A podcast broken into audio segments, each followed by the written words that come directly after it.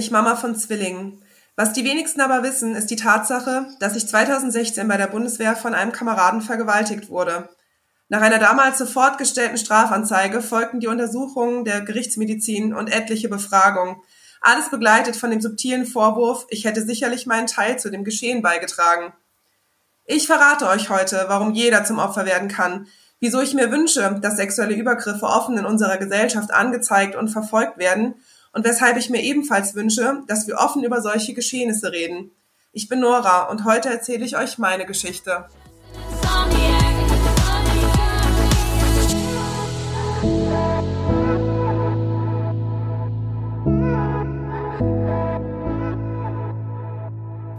Ja, es ist wieder Podcast-Zeit bei Deine Lieblingsmenschen. Ich bin Marcel Krüger, der Gründer von Deine Lieblingsmenschen und neben mir sitzt wie immer Celine Wolf, ich bin von der Braunschweiger Zeitung. Nora, danke, dass du heute Zeit gefunden hast und dass du heute mit uns eine, ja, eine Folge aufnimmst, die so ein bisschen doch schon heavier ist, würde ich sagen.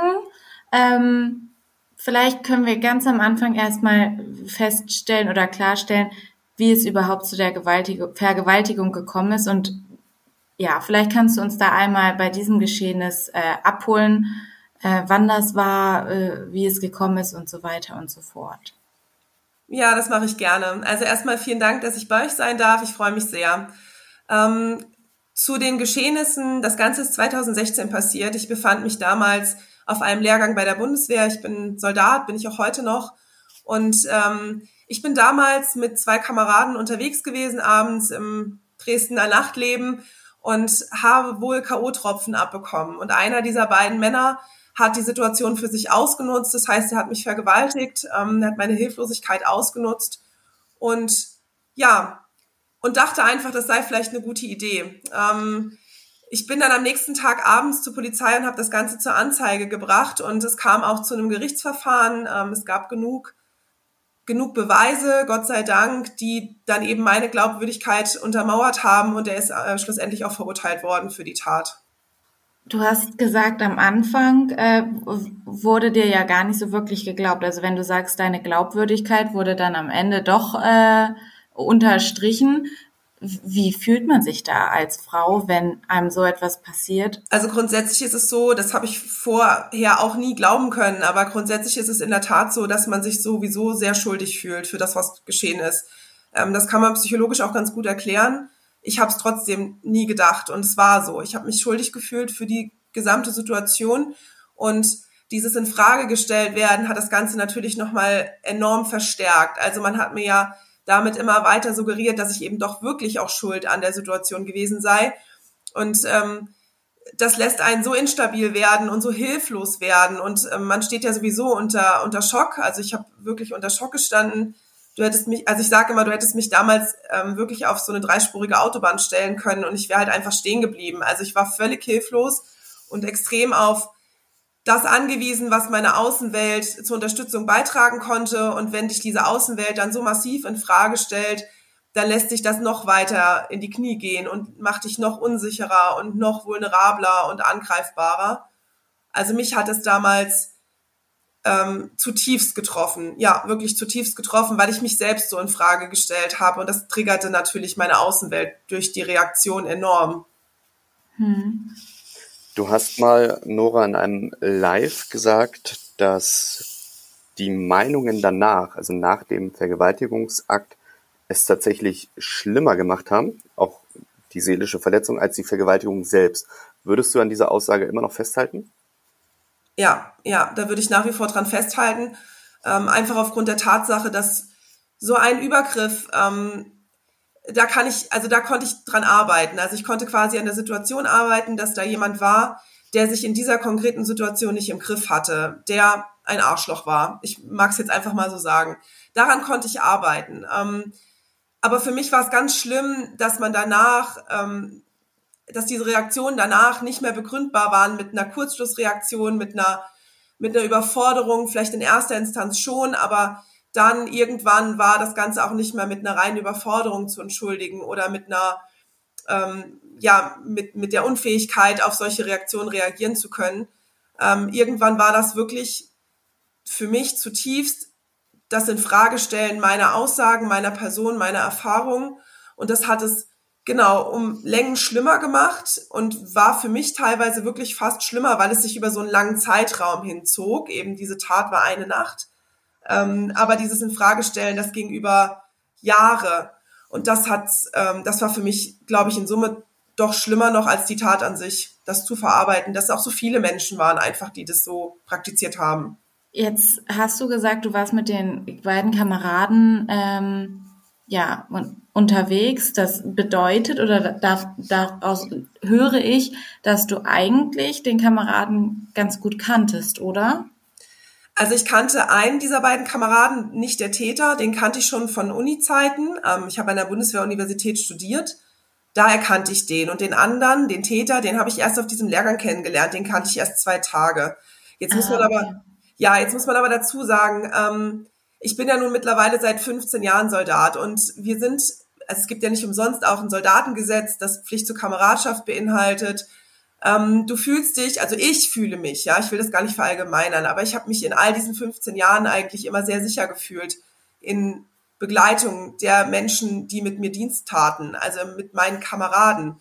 Ähm, sicherer in der Tat sogar als bei teilweise bei Freunden äh, oder Bekannten. Ähm, und gerade weil es zwei Männer waren, habe ich mich noch sicherer gefühlt. Ich dachte einfach, naja, dann spricht dich auch keiner an, dann lassen dich die Menschen in Ruhe. Du bist ja mit zwei Männern unterwegs, beide in Beziehung. Ähm, damit kannst du den Abend wirklich auch in einer, in einer enormen Sicherheit genießen. Also gerade, also diese Kombination aus zwei Männer, ähm, Kameradschaftlichkeit im Rahmen dieser Bundeswehrkonstrukte, die haben es für mich eigentlich ja unterm Strich als sicher empfinden lassen, den ganzen Abend. Hm. Und wann war der Zeitpunkt, als du realisiert hast, dass da etwas mit deinem Körper passiert ist, was niemals hätte passieren dürfen? Also du hattest gesagt, du warst unter K.O.-Tropfen. Ähm, kannst du das den Hörerinnen und Hörern vielleicht nochmal so ein bisschen ja, verdeutlichen? Also ich kann mich jetzt im Nachhinein daran erinnern, dass das, das ein Getränk, also im Nachhinein ist man ja immer schlauer, ne? Und ähm, eins der Getränke, das schmeckte komisch. Und ich habe das sogar noch zu meinen Begleitern gesagt. Also ich kann mich noch erinnern, dass ich sowas sagte wie, ähm, das schmeckt aber komisch, das ist so bitter. Aber da habe ich mir einfach gar keine Gedanken drüber gemacht. Ich, ich habe mich ja sicher gefühlt, ja, wie ich eben schon erzählt habe. Und ähm, wir haben diese erste, ja, diese Kneipe, diese erste Einrichtung verlassen. Und ab da setzt meine Erinnerung aus. Ähm, wir konnten später rekonstruieren, dass es etwa sechs Stunden sind, die mir fehlen, die mir aber nicht in Gänze fehlen. Also ich habe so Erinnerungsblitze, nenne ich das immer. Ähm, jeder, der schon mal einen, einen, alkoholischen Vollrausch erlebt hat, der kennt das vielleicht, dass er so Blackouts hat. Ähm, da kommt aber die Erinnerung zumindest in Teilen wieder. Und äh, aus dieser Nacht ist es eben so, dass ich ab dem Tag darauf bis heute nur noch diese Blitze habe. Als, als wäre ich in einem schwarzen Raum, die Augen zu und würde sie kurz aufmachen, kurz meine Umgebung wahrnehmen, eine Situation wahrnehmen und sie wieder schließen und dann setzt komplett die Erinnerung wieder aus. Ähm, und so ist die ganze Nacht. Deshalb weiß ich eben noch einzelne Teile dieser Nacht, aber eben nicht mehr alles, lange nicht mehr alles. Mir fehlt halt wirklich recht viel. Und als ich am nächsten Morgen aufgewacht bin, habe ich schon gemerkt, dass irgendwas seltsam war. Also das war, mein Unterbewusstsein hat so ganz, ganz laut irgendwie geschrien, das war komisch, das war nicht richtig, da ist was passiert. Und das habe ich aber noch nicht so wahrnehmen wollen. Ich war noch total in so einem Nebel. Und dieser Nebel, der hat auch wirklich bis nachmittags gedauert, bis der sich gelichtet hat. Also ich habe an diesem Tag nur funktioniert. Da kommt mir natürlich meine Ausbildung als Soldat zugute. Das ist total internalisiert. Also ich habe da völlig automatisch ähm, ja, reagiert auf alles, was man so von mir erwartet hat. Ähm, ich weiß aber, dass ich so ganz einfache Fragen nicht beantworten konnte in dem Unterricht. Also ich habe in einem Unterricht gesessen, in, einer, in einem, ähm, ja, in einem Unterricht. Und es war dann so Nachmittag, ähm, nach Dienst, als dann alles so ein bisschen klarer wurde und da bin ich total zusammengebrochen, weinend. Hab das selber aber auch noch nicht ganz verstanden. Und ich glaube, bis ich wirklich mal in Gänze realisiert habe, was da passiert ist, so ganz, ganz realisiert habe, da hat es, das hat relativ lang gedauert, muss ich sagen.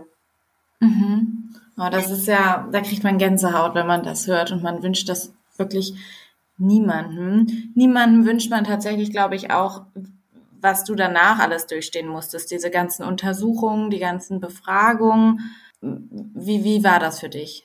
Also es begann ja alles mit einer Befragung durch die Polizei. Ähm, ich bin an dem darauffolgenden Abend zur Polizei gegangen. Ähm, da muss ich allerdings sagen, da hat mich auch eine Freundin arg unterstützt am Telefon. Die hatte Selbsterfahrung mit K.O.-Tropfen und hat mir eben den Rat gegeben, das Ganze anzuzeigen, ähm, weil sie sagte, das ist nicht normal, was da mit dir passiert ist. Und das, was dieser Mann gemacht hat, das hätte er nicht tun dürfen. Und ich bin dann zur Polizei gegangen und die Polizistin, die erste, die sich die ganze Story angehört hat, die hat sofort reagiert und sagte, das ist ein Fall für die Kriminalpolizei und hat mich dann zu einem Kripo-Beamten gebracht. Der war ganz toll. Also die erste Befragung von dem war, ähm, war super. Ich bin da auch in Tränen ausgebrochen und habe eben, und da sind wir wieder bei dieser Schuldproblematik, habe noch sowas gesagt, wie ich weiß nicht, ob das das Richtige ist. Und dann hat er mich angeschaut und hat gesagt, und wissen Sie, ich sage es Ihnen, es ist genau das Richtige. Und Sie können jetzt eh auch nichts mehr tun, weil sobald sowas bei der Kriminalpolizei liegt, ist das nicht mehr, bin ich nicht mehr die Anzeigende, sondern ich bin Opferzeugin. Und somit habe ich auch nicht die Möglichkeit, alles zurückzuziehen, beispielsweise. Ich könnte halt meine Aussagen dann widerrufen, sowas geht alles, aber ich kann die Anzeige, an sich ist keine Anzeige mehr, sondern das läuft dann über, über die Staatsanwaltschaft. Das ist auch gut so, dass das in Deutschland so geregelt ist. Mhm. Ähm, und das war, das war alles wirklich noch extrem human. Und dann musste ich nachts, es war wirklich tiefste Nacht in die Gerichtsmedizin, ich, es muss so elf, halb zwölf gewesen sein, 23, 30 würde ich schätzen, musste ich in die Gerichtsmedizin mit zwei Kriminalbeamten, die vorher meine Stube versiegelt haben, weil das ja nun auch ein Tatort war. Und diese kriminalpolizeiliche Untersuchung, äh, Entschuldigung, diese gerichtsmedizinische Untersuchung, ah, die sind halt, ich fand die ganz schrecklich. Also ich fand die fast schon so übergriffig, weil du liegst einfach auf so einem Gynäkologenstuhl. Das ist ja schon per se kein besonders, keine besonders schöne Situation, auch im Alltag nicht. Und wenn mhm. ja, wenn du gerade aus so einer Situation kommst und in so einem, in so einem Zwiespalt dich befindest und noch so unter Schock stehst, dann ist das irgendwie noch tausendmal schlimmer gefühlt. Und die Gerichtsmedizinerin hat dann noch sowas gesagt wie, ja, man sieht ja gar nichts. Ja, weil ich ja natürlich keine, äh, also ich hatte einen blauen Fleck so, aber ich hatte keine sichtbaren Gewalteinwirkungen sonst die, die, die man hätte, ähm, die man hätte aufschreiben können. Aber natürlich hatte ich die nicht, weil ich war ja, ähm, ich war ja, ich, es, es gab ja keine Gewalt in dem Sinne, ne? weil man musste ja keine Gewalt mehr auf mich ausüben. Ich war ja hilflos, also ich war ja völlig außer Gefecht gesetzt. Und ähm, das war aber trotzdem ein blöder Kommentar. Und die haben in der Tat leider vergessen, Blut abzunehmen. Das war sehr dumm von der Gerichtsmedizin. Äh, die haben nur eine, eine, Urinprobe genommen und eben kein Blut abgenommen. Ähm, und am nächsten Tag musste ich dann nochmal zur Kriminalpolizei.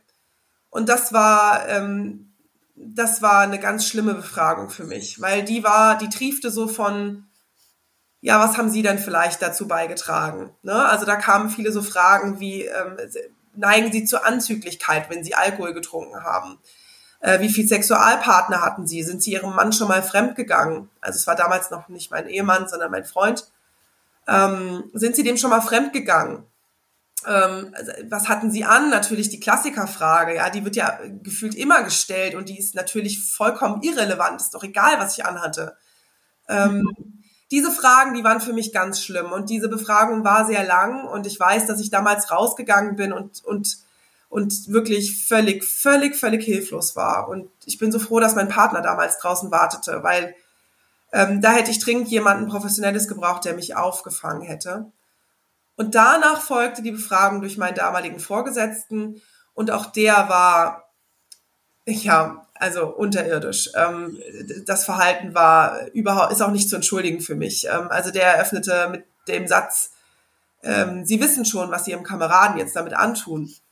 Und wenn wir wieder an den Anfang dieser, dieses Gespräches zurückgehen wollen, dann, dann wissen wir ja nun, dass mich das, dass mich genau diese Aussagen so extrem getriggert haben. Also diese Aussagen, naja, machst du wirklich das Richtige?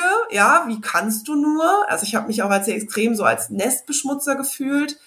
Ähm, und dieser Vorgesetzte, der hat eben auch ganz viel in diese Richtung gefragt. Wie ist das dazu gekommen? Haben sie ihn vielleicht angebaggert? Sowas alles. Und ja, das hat mich in Summe ähm, wahnsinnig belastet. Ich habe mich da raus, also als ich da rausgegangen bin aus dieser kompletten Situation, habe ich mich sowas von hilflos gefühlt. Ich glaube, so habe ich mich nie wieder in meinem Leben gefühlt, Gott sei Dank.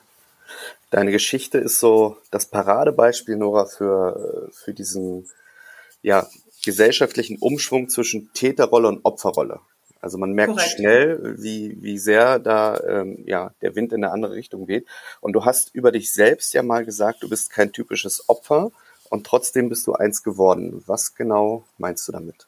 Also wir haben ja immer so ein Stereotyp in unserem Kopf, wenn wir von Opfern sprechen, aber auch wenn wir von Tätern sprechen. Und sowohl ich war kein typisches Opfer, als auch der Täter kein typischer Täter. Und ich glaube, das ist ganz wichtig, dass wir das auch mal ansprechen, weil wir davon weg müssen, von diesem Stereotypen. Ähm, wir meinen ja immer, die typischen Opfer, das sind so äh, kleine, äh, also wenn wir jetzt von Frauen sprechen wollen, ne? ich bleibe jetzt mal bei Frauen und Männern, einfach weil ich eine Frau bin und der Täter in meinem Fall ein Mann war. Ähm, da meint man immer, das seien ganz schwache Menschen, ja, die so klein, vielleicht sehr zierlich, die man eben gut überwältigen kann, ähm, die sich nicht wehren können, die sich auch vielleicht nicht wehren, auch wenn sie es könnten. So, solche Stereotype haben wir im Kopf. So, ich bin 1,80 groß. Ich bin sicher alles andere als ein, ein schmaler Typ. Ähm, ich habe damals intensiv Kraftsport betrieben. Also ich war wirklich, wirklich kräftig. Ähm, bedeutet, ich war eben genau das nicht. Ja, also ich war bestimmt niemand, den man körperlich leicht überwältigen konnte. Bin ich heute auch sicher nicht, aber damals eben. Ähm, ich bin niemand, den man sich auf der Straße angeguckt hätte und gesagt hätte, ach, komm, die hauen wir um, ja, weil ich eben selber so aussah, als könnte ich umhauen. Und dann bin ich auch zusätzlich dazu noch ein Typ Mensch, der eigentlich eher sehr extrovertiert ist, ja, also mich kannst du in den Raum von Menschen setzen und ich habe überhaupt kein Problem damit, mit auch sehr fremden Menschen ins Gespräch zu kommen und äh, und mit und und da irgendwelche ähm, Gesprächsthemen zu suchen, die mit Sicherheit auch nicht ganz uninteressant sind. Also ich glaube wirklich, ich bin jemand, den man nicht anschaut und sagt, ja klar, dass der das passiert ist, ja. Ähm, ist in der Tat auch so eine Rückmeldung, die ich immer wieder bekommen habe. Also auch von Menschen, die gar nicht wissen, was mir passiert ist ähm, kommt immer mal wieder in diesem, wenn wir so auf so eine Thematik sexuelle Übergriffigkeit kommen, kommt immer wieder so ein Nebensatz wie, aber du brauchst dir ja keine Sorgen machen, dir passiert das sicher nicht. Und das ist auch vor der Tat häufiger passiert.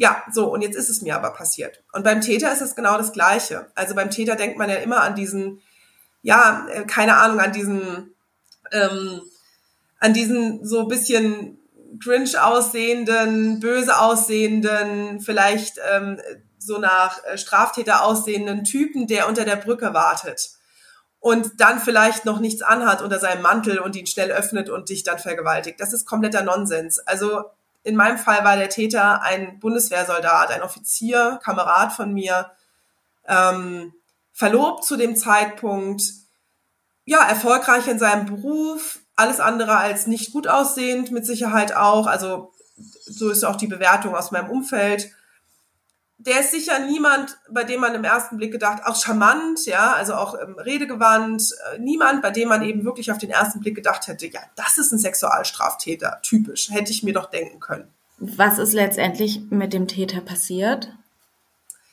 Also man hat ihn, ähm, man hat ihn verurteilt. Also erstmal hat man die Anklage erhoben. Das ist ja schon mal das allererste. Also die Staatsanwaltschaft entscheidet aufgrund der Beweislage, ob Anklage erhoben wird oder nicht. Ähm, die machen das indem sie entscheiden, ob sie glauben, dass eine, eine Verhandlung Aussicht auf Erfolg hat. Und das hat man in meinem Fall eben gemacht. Man hat also die Entscheidung getroffen, dass diese Verhandlung Aussicht auf Erfolg hätte und hat dann entschieden, als Staatsanwaltschaft anzuklagen. Damit wurde er angeklagt und ist dann vor Gericht gestellt worden. Ja, es ist so ein bisschen lapidar gesagt, aber es gab eben eine Gerichtsverhandlung. Und dann hat man ihn verurteilt. Und man hat ihn verurteilt zu einem sexuellen Missbrauch einer nicht handlungsfähigen Person, also nicht zu Vergewaltigung. Da habe ich lange auch gebraucht, ähm, das zu verarbeiten, ähm, weil ich eben lange dachte, dann ist es ja auch keine Vergewaltigung. Doch, war eine. Ähm, wie gesagt, habe ich lange für gebraucht, aber dieser sexuelle Missbrauch, naja, das hat man, man hat ihm sehr viel zugunsten ausgelegt. Er war vorher nie straffällig, er hat ein sicheres ähm, soziales Umfeld gehabt, all diese Attribute spielen da eben eine Rolle und äh, eine sichere Sozialprognose und sowas. Und dann hat man ihn zu zwei Jahren auf Bewährung verurteilt. Das hört sich jetzt erstmal sehr wenig an, aber ich muss ganz ehrlich sagen, es war mir ziemlich egal. Einfach aufgrund der Tatsache, dass mir nur wichtig war, dass ich Recht bekomme, also dass man mir glaubt. Ja, also man hätte diesen Mann auch einfach verurteilen können ohne Strafe. Was bringt auch diese Zeit? Also selbst wenn du den jetzt fünf Jahre ins Gefängnis geworfen hättest, ja, was hätte es mir am Ende gebracht? Also meine Seele hätte das ja nicht geheilt. Hm. Und man hat ihn aus seinem Dienstverhältnis entlassen, also er ist kein Soldat mehr. Das ist so bei der Bundeswehr, die stützen sich dann auf die Entscheidung eines Gerichtes. Und ähm, somit hat er auch quasi seine berufliche Zukunft erstmal verloren.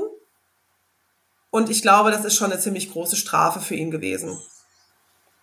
Warum, Nora, wenn du sagst, der Kamerad wurde ja entlassen, ob der, ob der, ob des Strafmaßes wegen, jetzt kann man ja sagen, okay, mir ist etwas in meinem Beruf widerfahren passiert. Warum bist du nicht aus der Bundeswehr ausgestiegen?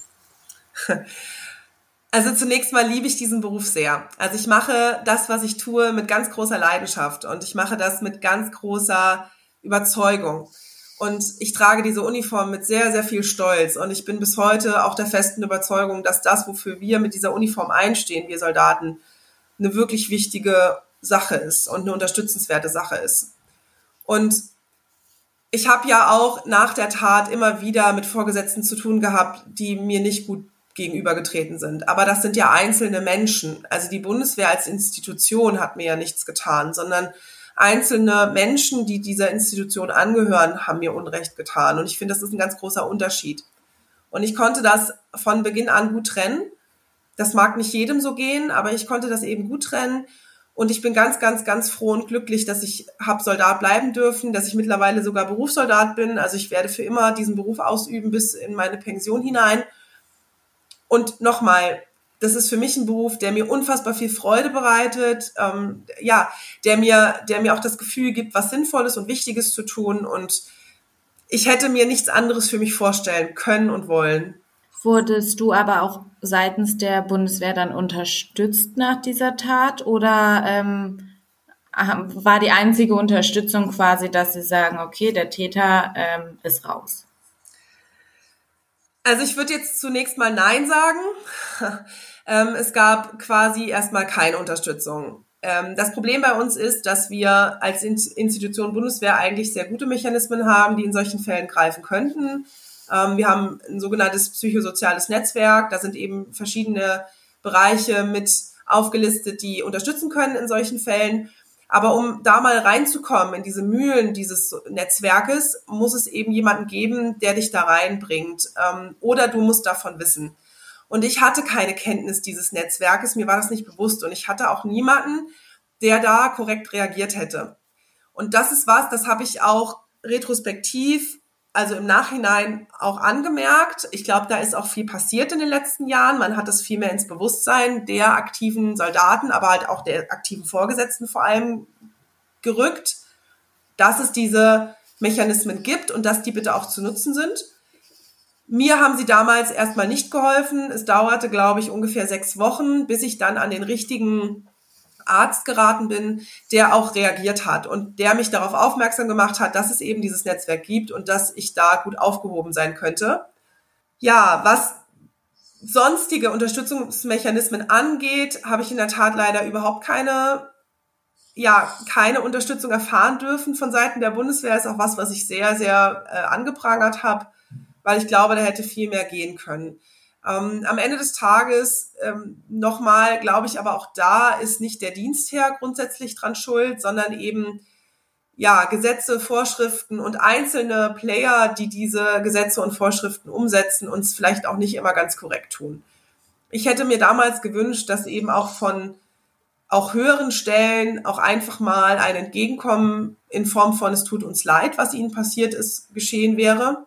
Hat man nicht gemacht. Ich glaube aber, die waren auch sehr gefangen in ihren Strukturen, hatten einfach auch große Angst, dass jeder Schritt auf mich zu ein Schuldeingeständnis von Seiten der Bundeswehr hätte sein können oder hätte so gewertet werden können. Und deshalb hat man es lieber gar nicht gemacht und die Füße stillgehalten. Und das ist was, was man, glaube ich, von vielen Institutionen kennt. Also lieber nichts tun, als das Falsche tun.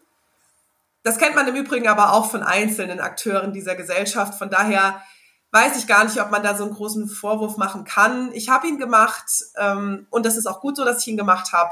Ich hätte mir mehr Unterstützung gewünscht, aber ich kann das jetzt nicht mehr ändern und ich glaube, ich habe meinen Weg trotzdem gehen können. Ist also dein Fall gar kein Einzelfall in der Bundeswehr oder wie, kann, weil du gesagt hast, dass es auch so ein Netzwerk gibt und so weiter. Ähm, ja, weißt du da irgendwie was zu? Also dieses psychosoziale Netzwerk ist ja grundsätzlich dafür da, Menschen in Ausnahmesituationen aufzufangen. Also das muss ja nicht zwingend eine Vergewaltigung sein, das kann ja auch ja völlig naheliegend ähm, können das ja auch Situationen sein, die einem im Auslandseinsatz widerfahren sind. Ähm, im normalen Dienstalltag widerfahren, aber auch im privaten Umfeld widerfahren. Also es muss ja nicht per se eine Vergewaltigung sein. Ähm, ich glaube, dass Vergewaltigungen sicher kein Einzelfall sind, weder in unserer Gesellschaft noch eben explizit in der Bundeswehr. Ich glaube aber, dass wir da das große Problem haben, dass die meisten Betroffenen nicht reden können. Die können nicht öffentlich darüber reden. Die können nicht mal im privaten Umfeld oft darüber reden. Und das kann ich absolut verstehen. Ich kann das, ähm, ich habe dafür auch meine Zeit gebraucht, aber ich kann das glücklicherweise und deshalb tue ich es auch. Weil ich glaube, ich habe da, ähm, hab da ein bisschen auch die Pflicht, das zu tun, ja, weil ich es kann. Also man kann das ja von niemandem erwarten, dem das sehr schwer fällt.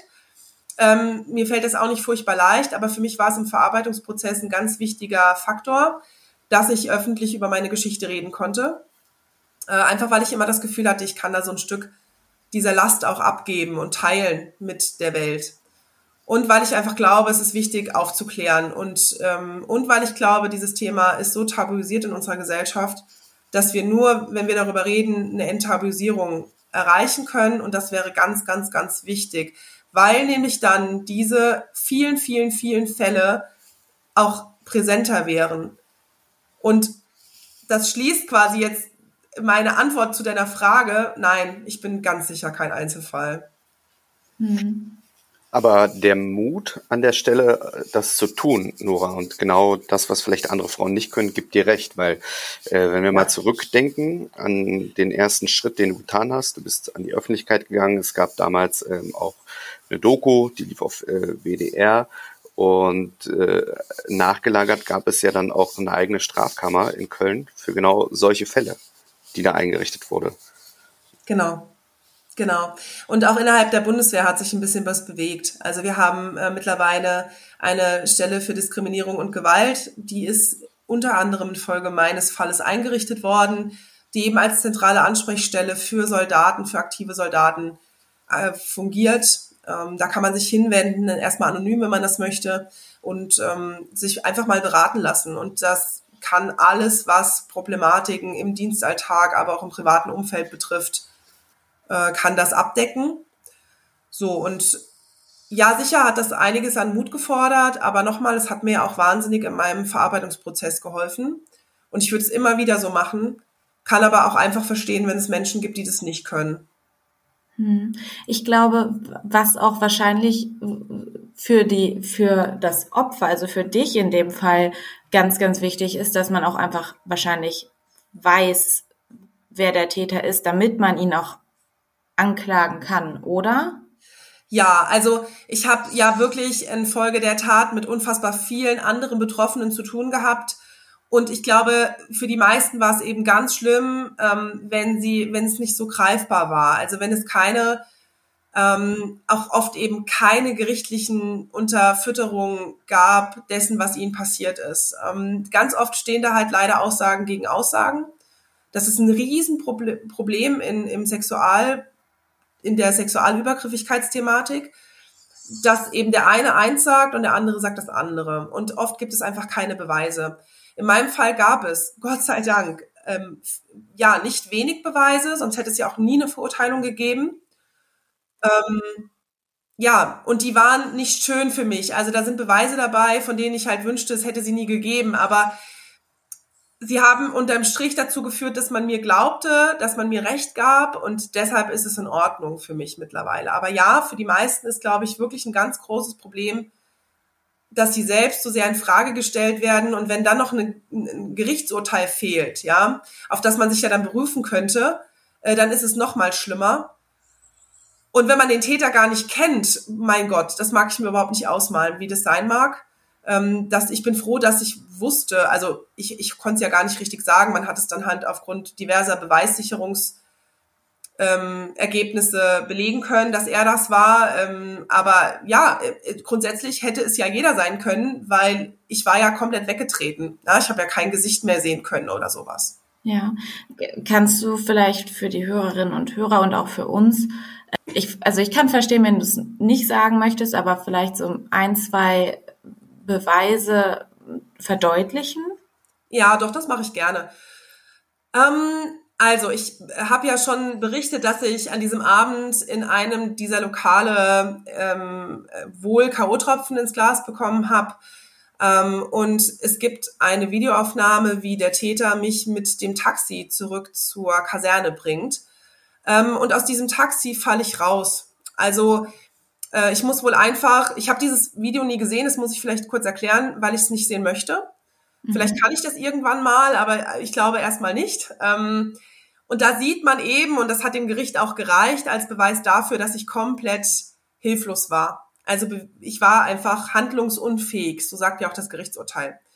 Und warum das jetzt so war, also ob es jetzt wirklich K.O.-Tropfen waren, weil man hat ja vergessen, mir Blut abzunehmen, deshalb konnte man das final nie nachweisen, ob es K.O.-Tropfen waren oder nicht oder ob es Alkohol war oder irgendeine andere Substanz, das ähm, ist dann irrelevant. Also man hat es als Beweis gewürdigt, dass ich handlungsunfähig war.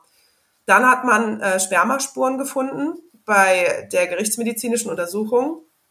Der Täter hat äh, kein Kondom verwendet. Und, und das führt mich eigentlich zur, ähm, ja, zu für mich, zum für mich schlimmsten Beweis, sage ich mal, äh, in der Wertung, ähm, er hat kein Kondom verwendet und ich habe damals nicht verhütet. Ähm, und ich bin schwanger geworden bei dem Übergriff. Und diesen Fötus hat man ähm, auch untersucht, also dieses genetische Material. Äh, ich habe das Kind abgetrieben und man hat dieses genetische Material untersucht und es war sein Kind.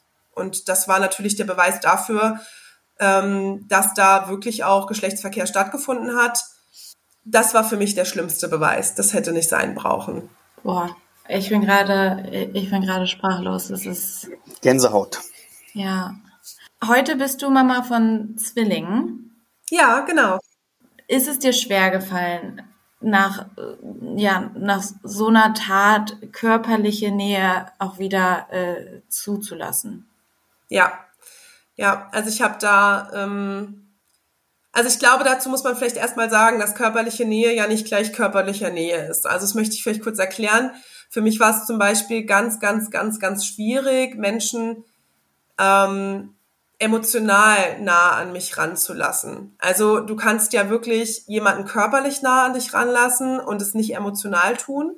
Oder du lässt jemanden emotional und körperlich nah an dich ran. Und für mich war es ein großes Thema, jemanden emotional wieder nah an mich ranzulassen. Also die reine Körperlichkeit, das hat gar nicht so sehr lang gedauert, ein paar Monate. Ähm, das zeigt ja auch die Tatsache und in der Tat kam das auch immer wieder als Argument, äh, dass ich dann mit Zwillingen schwanger wurde.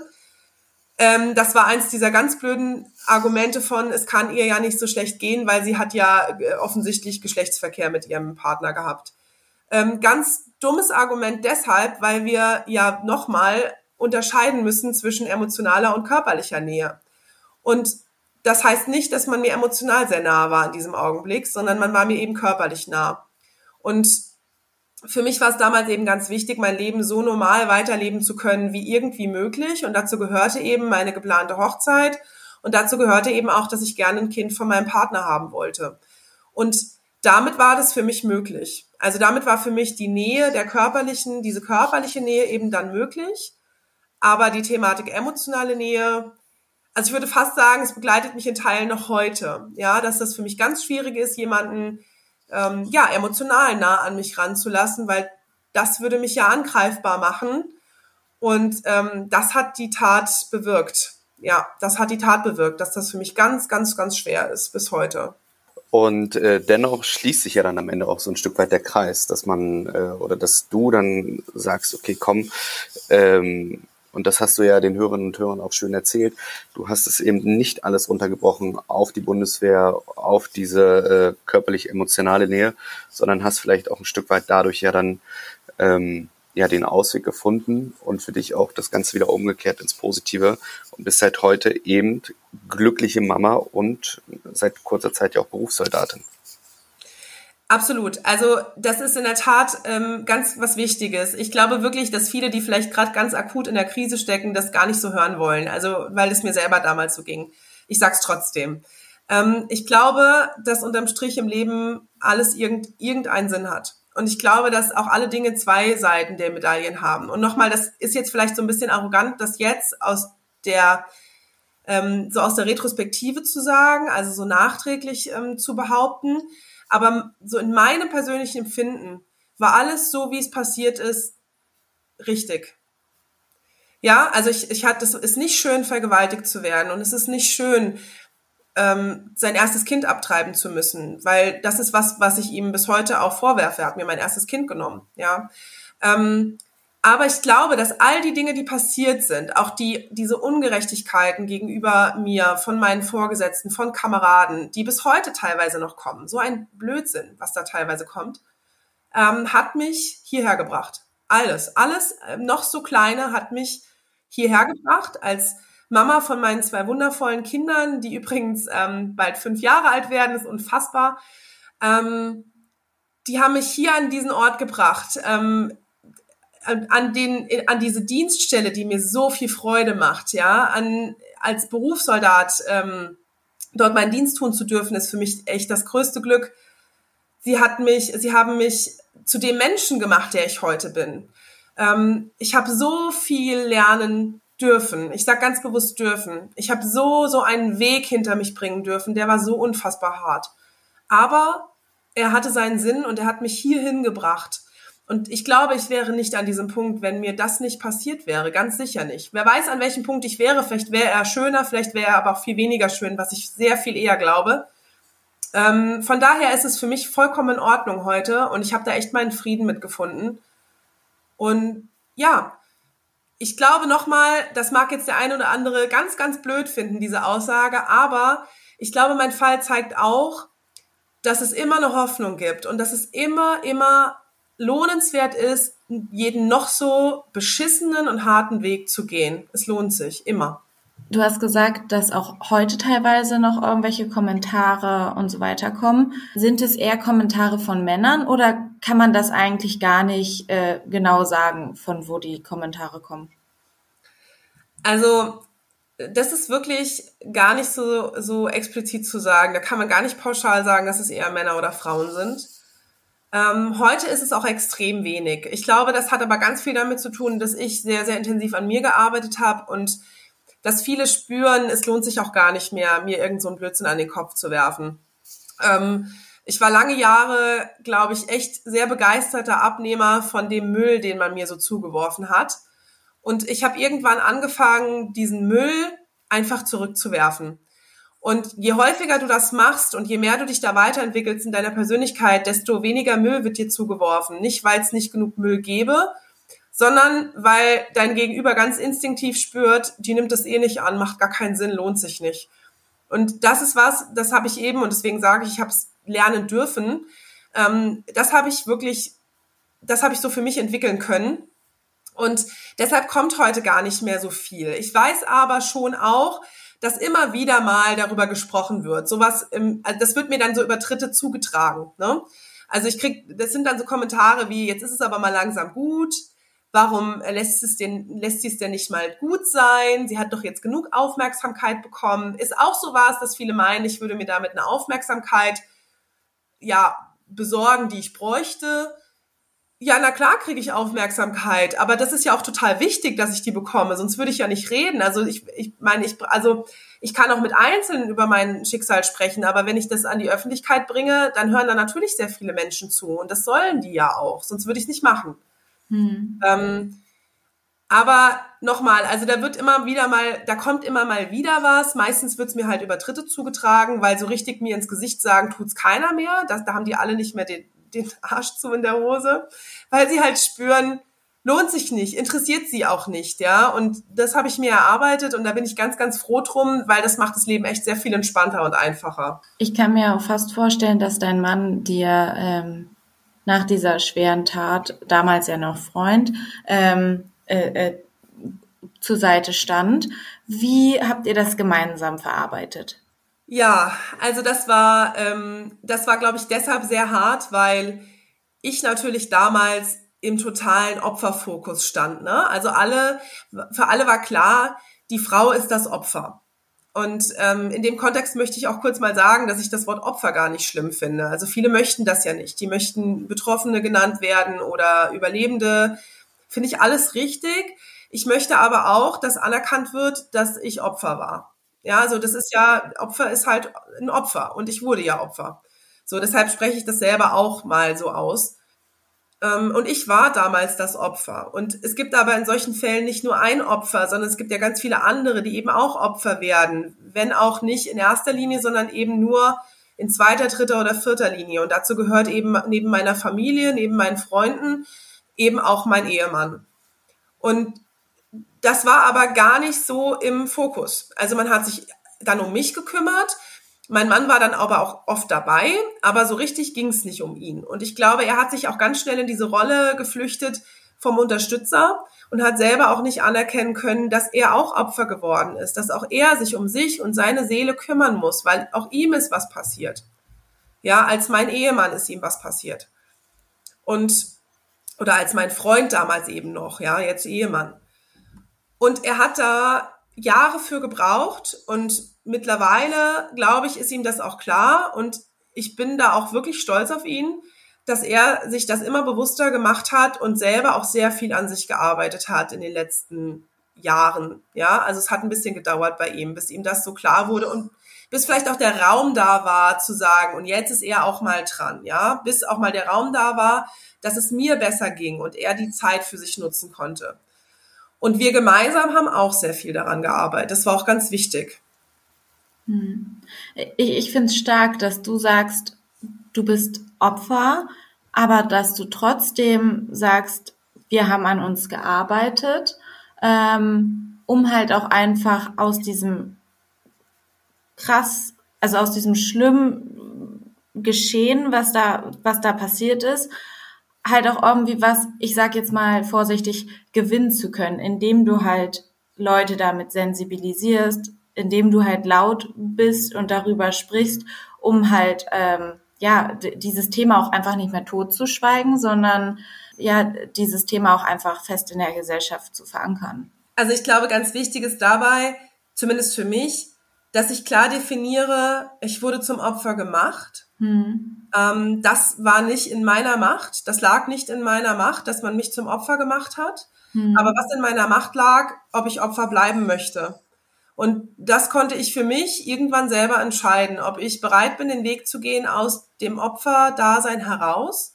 Und ich war lange Opfer. Also ich habe lange, war ich die, die, die quasi immer gesagt hat, man hat mir doch was angetan, jetzt helft mir doch bitte alle. Und ich habe irgendwann gecheckt, das funktioniert nicht. Ja, die Menschen können mir helfen, aber nicht, die, sie können den Weg nicht für mich gehen. Also den Weg aus dieser Opferrolle heraus, den muss ich selber gehen. Und da kann man mir bei sehr gut helfen, aber den muss ich selber gehen. Und das war für mich eine ganz wichtige Erkenntnis. Und deshalb sage ich auch, man hat mich zum Opfer gemacht, aber ich bin's nicht mehr. Und das finde ich eine ganz wichtige Abgrenzung. Ja.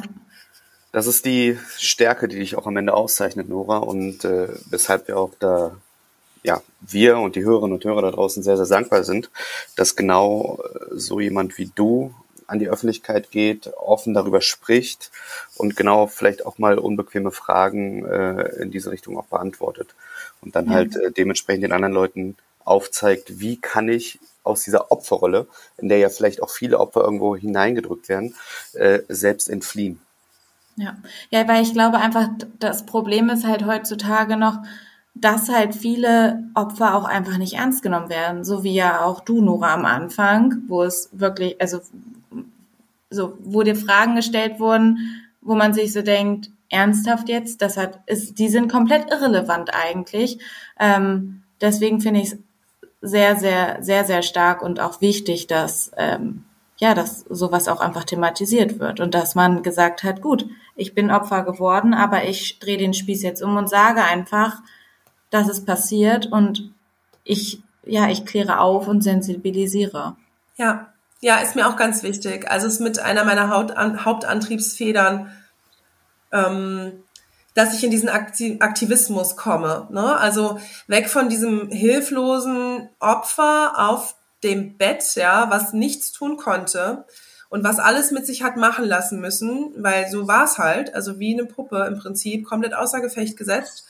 Da muss ich weg von. Das war für mich ganz wichtig, davon wegzukommen. Hin in den Aktionismus, in, in eine Aktivität, die Kontrolle wiederbekommen und selber entscheiden, wie gehe ich mit mir, mit meinem Schicksal, mit meiner Geschichte um? Und wie möchte ich das nach draußen transportieren, wie möchte ich darüber reden? Und das ist eine meiner ganz großen Hauptantriebsfedern, glaube ich, weshalb ich agiere, wie ich agiere. Und das muss man nicht gut finden, aber für mich war es genau der richtige Weg. Ich bin total froh, dass ich das so gemacht habe. Ähm, und nochmal, also es muss ja nicht jeder gut finden, was ich mache. Und ähm, das ist ja auch vollkommen egal. Also es kann ja auch nicht jeder gut finden, was ich mache und wie ich mit mir und meiner Geschichte umgehe. Aber am Ende ist es meine Entscheidung. Also ich finde, sowieso hat niemand generell das Recht darüber zu urteilen, wie du dein Leben seitdem halt lebst und wie du dich für diese Sache einsetzt und so weiter und so fort. Kannst du vielleicht am Ende noch einmal sagen oder ja, vielleicht auch anderen Opfern, Betroffenen und so weiter vielleicht so Tipps geben, wie sie vielleicht mit der Situation umgehen können? Oder sagst du da auch eigentlich den ultimativen Tipp gibt's gar nicht, da muss jeder selber halt ähm, schauen, wie er oder sie sich fühlt? Also ich glaube, da gibt's wirklich nicht den ultimativen Tipp. Ähm, ganz wichtig finde ich, dass man klar macht, du bist nicht alleine. Du bist alles andere als alleine und du musst das auch nicht alleine durchstehen und du musst diesen Weg auch nicht alleine gehen. Du musst ihn selbst gehen, aber du musst ihn nicht alleine gehen. Und das ist äh, ein ganz großer Unterschied. Und ich bin auch kein Fan davon, das passiert ja auch immer wieder, dass man den Opfern klar macht, du musst das anzeigen, weil sonst macht der das noch mit ganz vielen anderen, ja. Nein, also nur weil diese Frau, dieser Mann, ähm, diese Person Opfer eines sexuellen Übergriffes wurde, hat dieser Mensch noch lange nicht die Verantwortung dafür, was der Täter jetzt macht. Auf gar keinen Fall. Und es gibt Menschen, für die ist es zum Beispiel ganz wichtig, dass sie selbst, wie ich, in den Aktionismus kommen und eine Anzeige machen, auch wenn sie vielleicht wissen, es steht Aussage gegen Aussage und es wird sowieso vielleicht nicht mal zu einer Gerichtsverhandlung kommen. Und selbst wenn, eine Gerichtsverhandlung wird super hart. Gerichtsverhandlungen sind super hart. So. Und es gibt Menschen, für die ist das wichtig, aber es gibt auch viele Menschen, die sind vielleicht so instabil, die sind ähm, so destabilisiert von der Tat, dass es für sie ganz furchtbar wäre, das einmal als Zeugenaussage zu machen, sich diesen schrecklichen Fragen stellen zu müssen, in Frage gestellt zu werden, äh, in so eine in so eine Täterrolle reingedrückt zu werden, Täter-Opfer-Umkehr, ja hatten wir ja schon, mhm. und dann vielleicht im Worst Case noch vor Gericht zu müssen und dem Täter wieder zu begegnen. Und da braucht man sich keine Illusion hingeben, da ist nicht viel Schutz. Ja, also ich war selber mit auch einer Freundin vor Gericht. Ja, in den Pausen läuft der Täter an dir vorbei. Das ist gar kein, also da, da ist nicht ein extra Raum oder so, das braucht man nicht denken. Das mag in Einzelfällen so sein, aber in vielen Fällen eben auch nicht. Und für viele wäre das der emotionale Untergang, so eine Anzeige machen zu müssen und alle, alles daraus resultierende durchstehen zu müssen. Deshalb finde ich einfach nochmal komplett individuell, muss jeder für sich selbst entscheiden. Und er darf sich aber, er, sie, es darf sich die Hilfe bei dieser Entscheidung holen. Es gibt tolle Beratungsstellen, die super tolle Arbeit leisten, die leider keine Verlinkung mit der Polizei hinbekommen. Das finde ich bis heute ganz schrecklich. Das hat aber wohl eher mit der Polizei als mit diesen, äh, mit diesen Beratungsstellen zu tun, äh, weil ich glaube, das wäre de, de, das erste an Reaktionismus, wenn du aus so einer Befragung rauskommst, dass man dir sagt, und hier ist eine Beratungsstelle, da gibt es kompetente Menschen, die dir helfen können. Ähm, ja, nochmal, diese Beratungsstellen sind genau dafür da, da kannst du auch anonym hingehen, da musst du dich, da kannst du dich beraten lassen, da musst du dich für nichts schämen, die sind genau geschult, im Umgang mit solchen, mit solchen Schicksalen. Und dann kann man ganz in Ruhe feststellen, was wäre der richtige individuelle Weg für mich. Ähm, Trennung, ganz wichtig, weiß auch kaum jemand. Wenn du Opfer eines sexuellen Übergriffes wurdest, gibt es die Möglichkeit, in ganz vielen großen deutschen Städten Spuren sichern zu lassen, anonym, und zwar sofort. Und das kann man machen, ohne dass man irgendwas angibt, ja. Und dann kann man immer noch in Ruhe entscheiden, ob man eine Anzeige machen möchte oder nicht. Aber zumindest ist dann schon mal sichergestellt, dass die Beweise sicher liegen. Ja, sowas wie eben Spermaspuren, vielleicht auch eine Blutanalyse und so weiter. Und äh, Fotos von den Verletzungen und so. Ähm, das gibt es in sehr vielen großen deutschen Städten. Ich weiß aber auch, dass das immer noch ausbaufähig ist. Ja, oft sind die dann am Wochenende nicht besetzt und so weiter. Ist ein großes Thema bei, ähm, bei so Dachverbänden von Frauenberatungsstellen. Aber das wird angegangen und zumindest sich mal zu informieren macht absolut Sinn. So, und ich bin immer sehr ausschweifend, aber um deine Frage final zu beantworten, ich glaube, jeder Weg ist da total individuell und es muss ihn keiner alleine gehen, aber es muss ihn jeder selbst gehen. Ich glaube, du hast mit dieser Folge ganz, ganz vielen Menschen Mut gemacht, auf jeden Fall. Ähm, und Marcel, ich hoffe, dass wir mit dieser Folge auch äh, äh, viel erreichen können, einfach ja, dieses Thema in die Gesellschaft zu tragen und ja, vielleicht auch mal so ein Tabuthema enttabuisieren. Sagt man das so? Ich glaube, das sagt man so und ich äh, hoffe, dass uns das äh, tatsächlich gelingt oder auch gelingen wird mit dir, Nora, gemeinsam. Und da war ausschweifend heute total richtig an der Stelle, auch in dieser Folge. Denn Du hast den Hörern und Hörern da draußen gezeigt, was es heißt, äh, ja, mutig den Weg nach vorne zu gehen, wie man aus gewissen Situationen rauskommt. Dafür vielen, vielen Dank.